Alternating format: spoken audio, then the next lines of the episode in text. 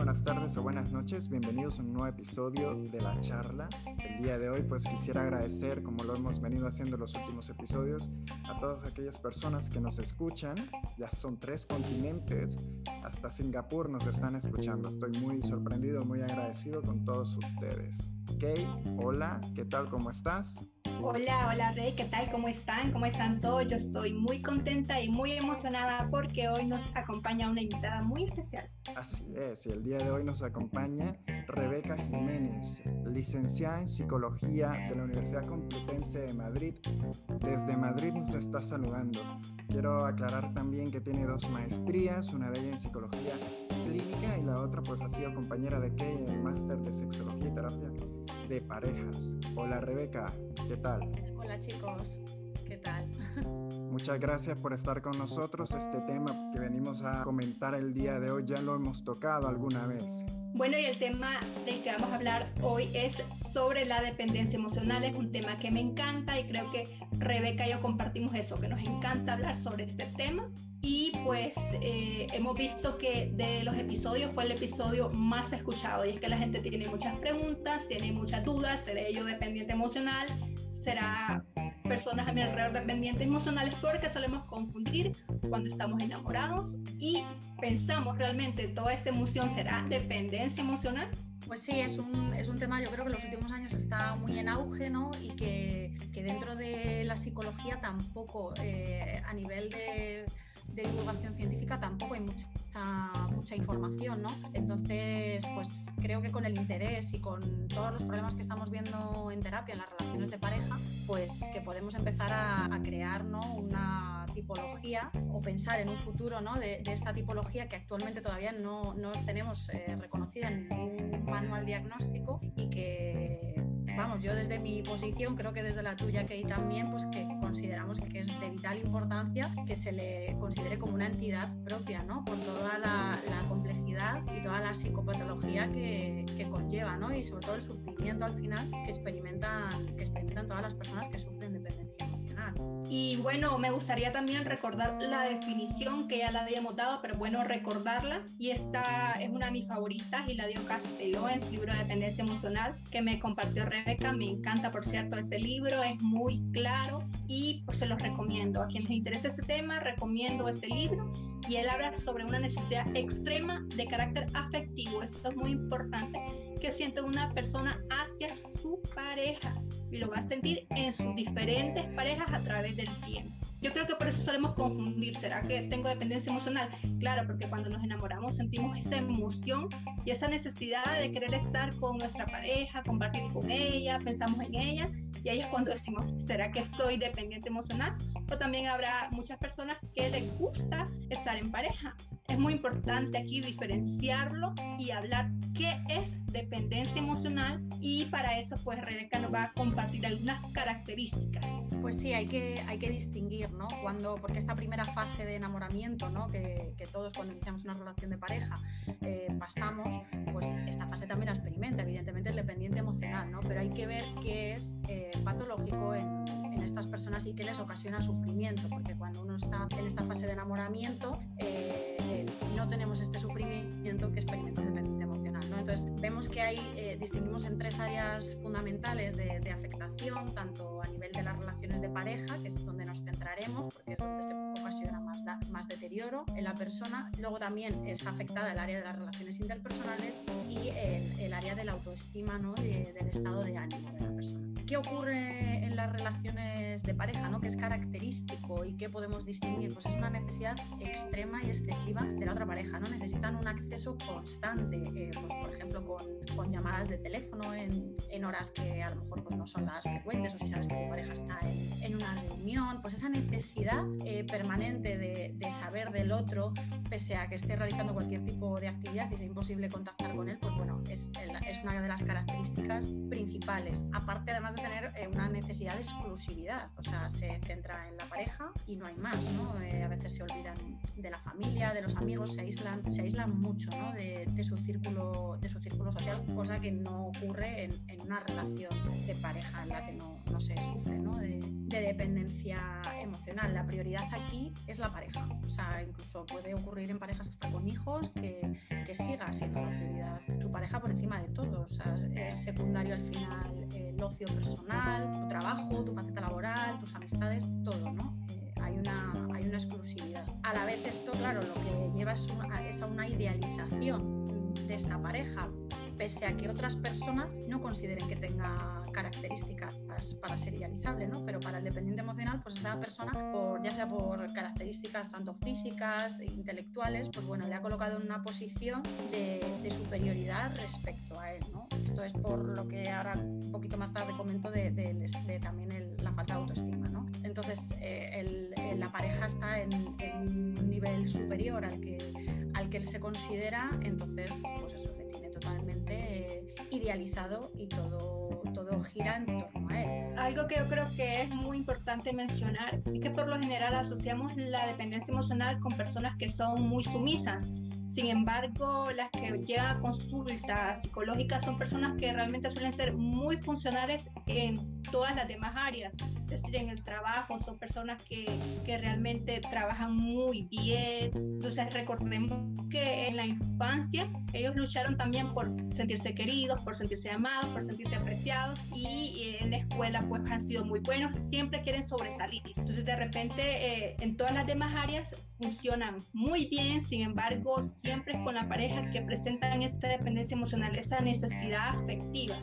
que suele ser pues extrema, como ya lo habíamos mencionado. Eso es eh, lo, que tú comentas, ¿no? Eh, la relación de pareja está basada en la sumisión y subordinación ¿no? del dependiente en relación a su pareja, pero son personas que, que en líneas generales eh, son autónomas. Son personas que han podido destacar a nivel académico, incluso tienen un puesto de trabajo importante, pero luego en su relación de pareja, esto es una cosa que se diferencia muy bien en, consulta, ¿no? Pues en su relación de pareja ves que su rol es totalmente eh, el de sumisión y adquieren esta, esta posición pese a ser autónomas, puesto que es, eh, como has comentado, pues son personas que en la infancia no recibieron la atención que precisaron y, y bueno, pues resolvieron eh, de manera individual sus, sus problemas, ¿no? No tuvieron ese apoyo, entonces están acostumbrados a funcionar de manera de manera muy independiente, pero por otro lado son sumisos en cuanto a todas las decisiones del día a día de la relación de pareja, pues ceden y, se, dejan, se dejan llevar ¿no? por los intereses de su pareja. Otra de las cuestiones también es que no suele ser eh, un, caso aislado ¿no? de relación de pareja de dependencia emocional, suelen tener historias de, de relaciones desequilibradas que, que, a veces alternan con alguna pareja de más estabilidad, pero que suele ser una relación de transición hasta que vuelven a encadenar con otra relación en la que vuelven a repetir el, el mismo patrón de dependencia emocional. Y todo, toda esta sumisión, todo esto lo que responde al final es a un miedo y un pánico atroz a, a que se produzca la ruptura, ¿no? el, el abandono, el, el sentirse eh, sola. Hablo en femenino porque no es un trastorno exclusivo de la mujer, pero sí es cierto que a nivel de clínica, la evidencia clínica nos muestra que, que hay más casos de mujeres eh, hasta el momento que, que de hombres. ¿no? Entonces, bueno, pues es un, es un pánico al ser abandonadas, o sea, eh, eh, es ceder en todo porque lo que tengo es un miedo horrible a que mi pareja me deje, porque ¿qué voy a hacer si no estoy con mi pareja, ¿no? Si es el que me guía, es, todo responde, todo al final este comportamiento está en la base, ¿no? De este miedo a la, la ruptura. Y por otro lado, al final, pues asumen, ¿no? Este sistema de, de creencias mm, que tiene, que tiene su pareja. Eh, se pueden llegar a sentir culpables de, de cosas que, que, que, nos parecen que escapan de, de la lógica, ¿no? Eh, ya sea hasta cuestiones personales de, de, su pareja, temas familiares, siempre al final eh, la culpable va a, ser, va a ser ella o la persona dependiente, ¿no? Y asumiendo que todo lo que su pareja le dice ¿no? ¿Qué les ocurre luego en otra de las áreas, en el área de sus relaciones interpersonales? Pues al final también tienen estos deseos de exclusividad con, personas significativas y necesitan sentirse importantes para, estas personas, ¿no? Necesitan que estén un poco pendientes de, ellos, ¿no? Y teniendo una necesidad de, agradar y de, de, aprobación, lo que les lleva al final a, que haya un déficit en, sus habilidades sociales, puesto que la asertividad está, está anulada, ¿no? porque no son personas que hagan valer sus, intereses ¿no? y decir, oye, hasta aquí ya me gusta esto. No, al final ceden siempre por el otro, ¿no? porque quieren agradar, quieren, quieren hacer que se sienta el otro bien. ¿no? Entonces esta necesidad constante pues al final hace que uno no, no haga siempre lo que, lo que uno desea, ¿no? siempre prima el, el, beneficio y el deseo del otro sobre, sobre el particular. ¿no? Al final todo esto que lleva, pues evidentemente el área de, de la autoestima y del estado de ánimo está, está totalmente deteriorado, ¿no? Son personas con muy baja autoestima, que no siempre eh, con bajo autoconcepto, pero sí autoestima, el, autoestima está muy deteriorada, por un poco lo que has dicho también tú que del tema de, de, la infancia, ¿no? Que yo creo que eso sería ya para trabajar en, en un módulo en un módulo aparte, ¿no? Tienen este, este miedo a la, a la soledad que, que, les lleva a tener pues, al final altos niveles de ansiedad porque la relación de pareja se vive con, con una preocupación excesiva y constante de pues eso me va a dejar, no me va a dejar, eh, tengo que hacer todo para que no me deje, ¿no? Y, y a veces los esfuerzos, eh, pues por mucho que uno haga, ¿no? Pues si, si la persona no te, no te ama, no te quiere o decide dejar la relación, por mucho que tú hagas, no, no está de tu mano, ¿no? Y, y, bueno, esto al final lleva a un estado de ánimo de manera constante negativo y, y puede, puede, acarrear eh, pues, comorbilidades con otros, con otros trastornos, ¿no? con trastornos depresivos y con algún trastorno de ansiedad. Antes de hablar de trastornos asociados, Rebeca, me gustaría que me contestara esto a alguien de ustedes. ¿Hay algún prototipo de pareja que la persona dependiente busque? O sea, o la persona dependiente bien se puede enamorar. Yo sé que cualquier persona, obviamente, pero hay algunas características, hay algunas personas a las que se sientan más atraídas estas personas dependientes. Pues eh, sí, lo que, lo que la evidencia un poco clínica nos muestra hasta ahora es que eh, por lo general las, las, parejas de las que se, se enamora o entra en este estado de dependencia emocional dependiente, pues eh, son personas, como hemos comentado antes, que son fácilmente idealizables por alguna característica, ¿no? Al, al final en, en, la relación de pareja, porque sea atractivo, eh, pues tienen una posición, eh, esa seguridad, ¿no? Que, que, el dependiente carece, pues hacen que, que, sean fácilmente idealizables, ¿no? Y les otorgan esta posición de, de superioridad respecto a ellos. Suelen ser personas narcisistas y, y bueno, explotadores al final con, con el dependiente, ¿no? Son personas, como digo, eh, tienen una seguridad en sí mismo tremenda, entonces es lo que le falta al dependiente emocional. Entonces, el tener a una persona eh, que te va a proporcionar eh, o que crees que te va a proporcionar esa seguridad que tú no tienes, pues claro, crees que te va a dar una estabilidad, ¿no? Que te crees todo lo que, lo que te dice, ¿no? Desde su posición. Entonces, suelen ser personas narcisistas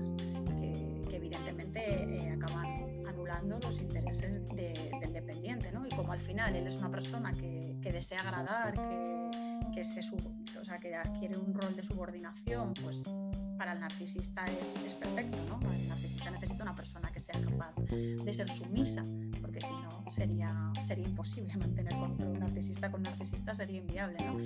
Tal como, como lo acaba de decir Rebeca, recordemos que las personas con dependencia emocional tienen muchas fisuras en su autoestima. Entonces, ¿qué es lo que les atrae a ellos? ¿Qué es lo que quieren? Una persona que se sienta segura. Entonces, obviamente, les va a atraer mucho a aquellas personas que, que demuestran, aunque no la tengan, esa seguridad, que se muestran muy seguros y que eso es lo que lo diferencia con los codependientes emocionales que también he escuchado muchas preguntas sobre eso. ¿Es lo mismo? ¿Es el mismo término? No, el codependiente va a intentar más bien cuidar a esa persona que por lo general tiene problemas de adicción de sustancias, entonces él intenta cuidar. Y sin embargo, el dependiente emocional busca esa seguridad, esa seguridad que no tiene. Es decir, más que lo cuiden en lugar de cuidar. O sea, entonces el dependiente emocional busca es esa necesidad y el codependiente busca ser necesitado. Entonces esa es como una diferencia muy marcada entre el codependiente y el, el dependiente emocional. De todo lo que han mencionado, pues yo puedo concluir, no sé, que de repente el dependiente permite abusos, no solo estoy refiriéndome a abuso físico, sino abuso general en la relación, que es tan sumiso que si de repente su pareja en ese día tuvo una mala tarde en el trabajo, llega frustrado por lo que sea y el dependiente o la dependiente pues le quiere agradar o algo y aquel como está tan frustrado le responde de mala manera que puede meterse con su qué sé yo, con su físico o con sus sentimientos o incluso mencionarle a su familia. Y me, me, da, me, da, la impresión así pues de que el dependiente permite todo eso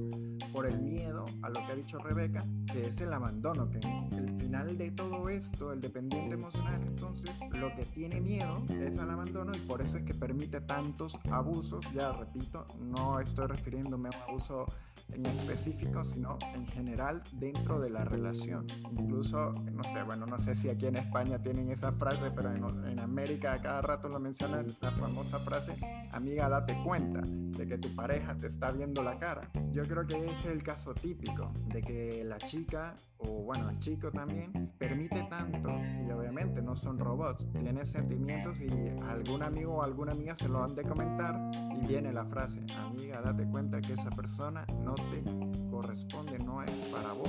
Sin embargo, pues ahí siguen porque creen que de repente si esa persona los deja, ya nadie más los va a poder querer o no van a ser atractivos para nadie más. Es muy interesante ver cómo la mente es tan poderosa y, y te detiene, realmente te detiene, porque yo creo que una persona tiene una relación dependiente, yo siendo el dependiente, que permite tantos abusos, bueno, de repente no, no vivo una relación tan conflictiva, pero me impide avanzar en ciertas áreas, pues yo creo que una persona dependiente emocional al final no es, no es feliz del todo, pues algún problema de tener. Y es por eso que te decía que aquí me gustaría mencionar los trastornos asociados, porque Rebeca mencionaste la depresión y la ansiedad. Y eso, pues yo creo que una persona no es completamente funcional si tiene depresión o ansiedad o ambos trastornos incluso. Y de hecho es que recordemos que los dependientes emocionales atraviesan fases en sus relaciones de pareja. Por lo tanto, al inicio, claro que va a haber una euforia, una emoción, una alegría, Luego de eso viene la subordinación para no perder todo esto, ¿verdad? Y luego empieza el deterioro, y cuando hay peleas, aquí es donde por lo general experimentan esa ansiedad, porque claro, ellos luchan por mantener la relación estable, por sentir todo lo que sintieron en esa fase de euforia, que es una fase muy corta y es donde experimentan la mayor felicidad. Y podemos decir que es el periodo único en que van a experimentar felicidad y obviamente la quieren de nuevo y están en eso de querer volver a sentir todo esto. Entonces ahí en esta fase que es la del deterioro, cuando empiezan los problemas, experimentan esa ansiedad. Luego viene la ruptura, que luego de la ruptura suele ser muy hiriente, muy difícil para los dependientes emocionales y por tanto van a manifestar muchas características clínicas de depresión. Incluso algunos tienen ideas suicidas, piensan en la muerte porque es que no se imaginan sin su pareja. Muy bien. Bueno, chicas, para terminar, me gustaría que hablaran un poco sobre lo que consistiría o lo que conlleva una terapia para estas personas, porque, bueno, en el primer capítulo en el que hablamos con ellos, Kate dice que la gente puede superar la dependencia emocional. Y mencionamos eso, pues, de que es un cambio muy bonito, evidentemente, es un cambio muy bonito el superar algo así. Pero lo que no dijimos, y de hecho yo no tengo ni idea, es cómo es una terapia. No vamos a meternos dentro de una, no vamos a imaginarnos que estamos viviendo una, pero sí por lo menos puntos, más o menos qué es lo que se toca, cómo se maneja. Bueno, pues aquí vamos a tener que trabajar con una terapia integradora. Es muy bonito el trabajo que se puede hacer con las personas que padecen dependencia emocional porque hay un antes y un después luego de la terapia. Entonces vamos a empezar con la dimensión psicodinámica, que es donde vamos a investigar su pasado. ¿Por qué? Porque hay que traer lo inconsciente a lo consciente, que ellos sean conscientes de por qué están experimentando dependencia emocional, qué sucedió durante su niñez. Entonces, obviamente vamos a, aquí la entrevista es muy importante. Vamos a indagar sobre toda la historia. Tiene que haber una explicación y una comprensión del problema que él está presentando. Eso es fundamental. Luego vamos a trabajar en el aquí y en el ahora, en el presente. Entonces vamos a hacerlo a través de la dimensión interpersonal, cómo se relaciona esa persona con, con su entorno, porque como ya habíamos dicho, hay fisuras en la autoestima de las personas con dependencia emocional y de repente tienen esa necesidad de aceptación con las personas que están a su alrededor. Entonces hay que trabajar muchísimo en esto. Tenemos que aumentar y mejorar la autoestima y el autoconcepto si es que está dañado. La autoestima, como lo dijo Rebeca, por lo general siempre está dañada en las personas con dependencia emocional y el autoconcepto no siempre, pero eso habrá que indagarlo. Tiene que haber una tolerancia a la soledad y tiene que haber un, podemos decirlo como reencuentro con ellos mismos, que se conozcan mejor. Entonces aquí entra la dimensión afectiva, vamos a hablar sobre las emociones que experimenta, cómo se siente la persona, cómo gestionar eh, todas esas emociones negativas. Y creo que todos en algún momento, no solo los dependientes emocionales, tendemos a sentir eh, estos, este tipo de sentimientos, pero es importante aprender a gestionarlos. Luego va a haber una reestructuración cognitiva. Entonces, cuando hablamos de reestructuración cognitiva, son aquellos pensamientos eh, negativos que suelen ser automáticos y esos esquemas nucleares que nosotros hemos aprendido desde la infancia y que son disfuncionales. O sea, sin darnos cuenta, aparecen. ¿Cómo nos hablamos? ¿Qué es lo que nos decimos a nosotros mismos? Eso puede hacer que nosotros tengamos un buen día o un mal día. Entonces tenemos que, que ver cómo se habla el dependiente emocional. Tiene que haber una psicoeducación, es importantísima en relación al concepto de amor, porque recordemos que tenemos ese pensamiento que el amor romántico es lo que vemos en telenovelas, es lo que vemos en, en películas, entonces tiene que haber esa psicoeducación. ¿Te gustaría añadir algo más, Rebeca? Perdón. No, lo único añadir, que es básico en cualquier